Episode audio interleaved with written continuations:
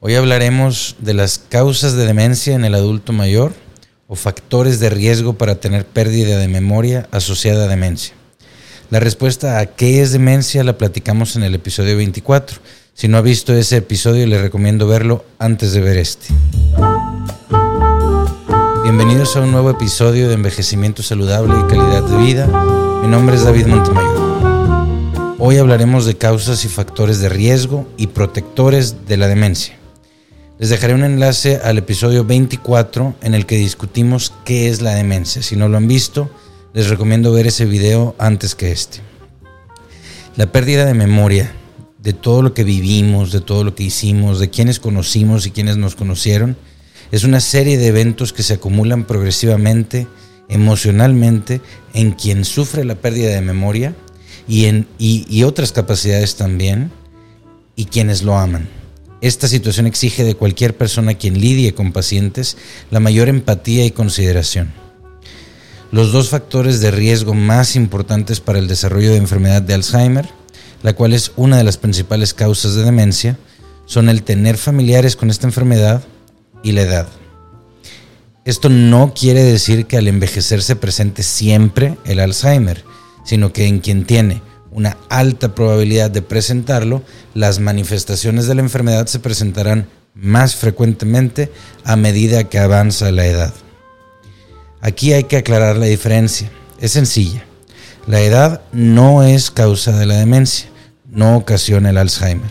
En quien tiene un alto riesgo de presentarla, la probabilidad de tener manifestaciones aumenta con el paso de los años.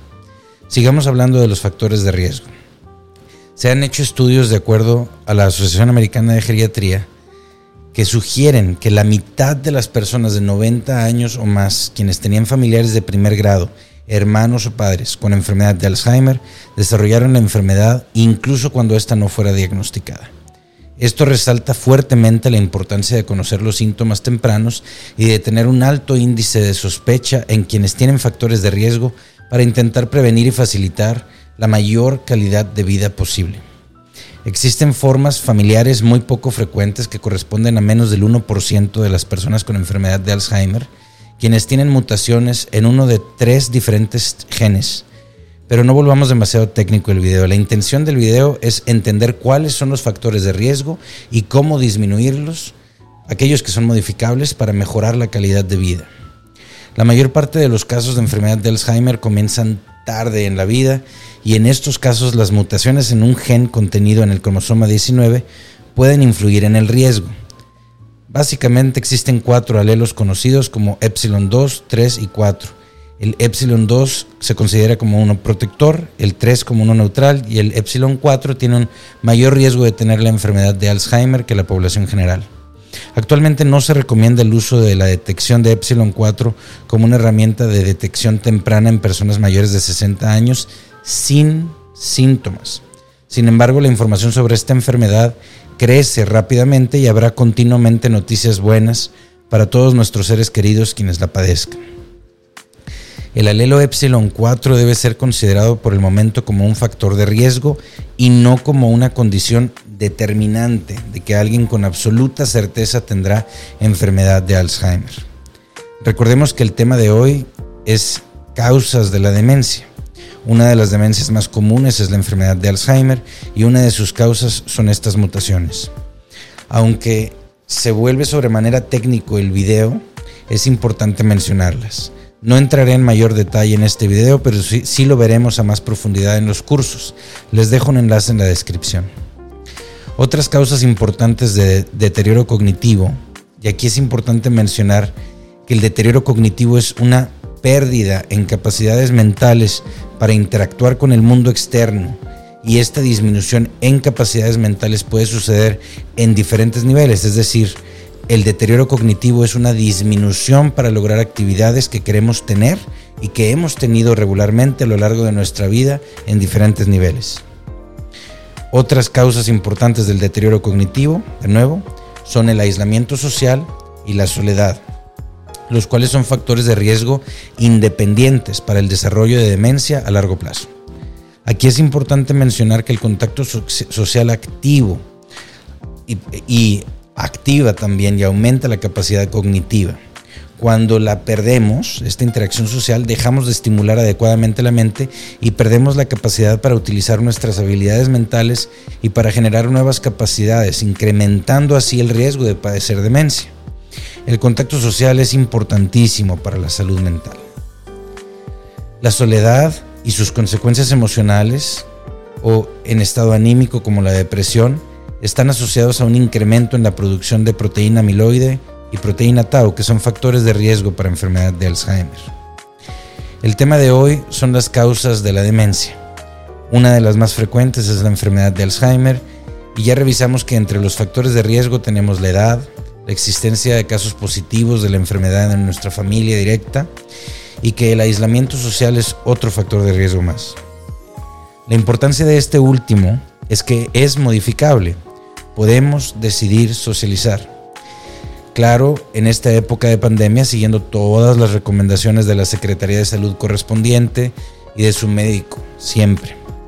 Siempre con la bioseguridad en mente, pero buscando herramientas de interacción que no nos pongan en riesgo, como videoconferencias, llamadas telefónicas y contacto social de bajo riesgo.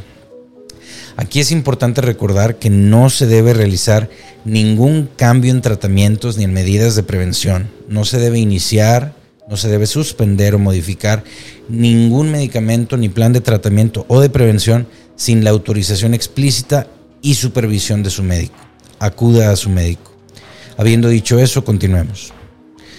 Uno de los temas más importantes detrás de la investigación que se hace actualmente en el tema de demencia es cuáles son los factores de riesgo y cuáles son los factores protectores, es decir, cuáles son las causas de la demencia y cómo podemos controlarlas para así lograr un impacto positivo sobre la función cognitiva, es decir, para lograr mantener la capacidad mental, para así interactuar con quienes amamos y realizar lo que queremos y necesitamos para mantener nuestra calidad de vida.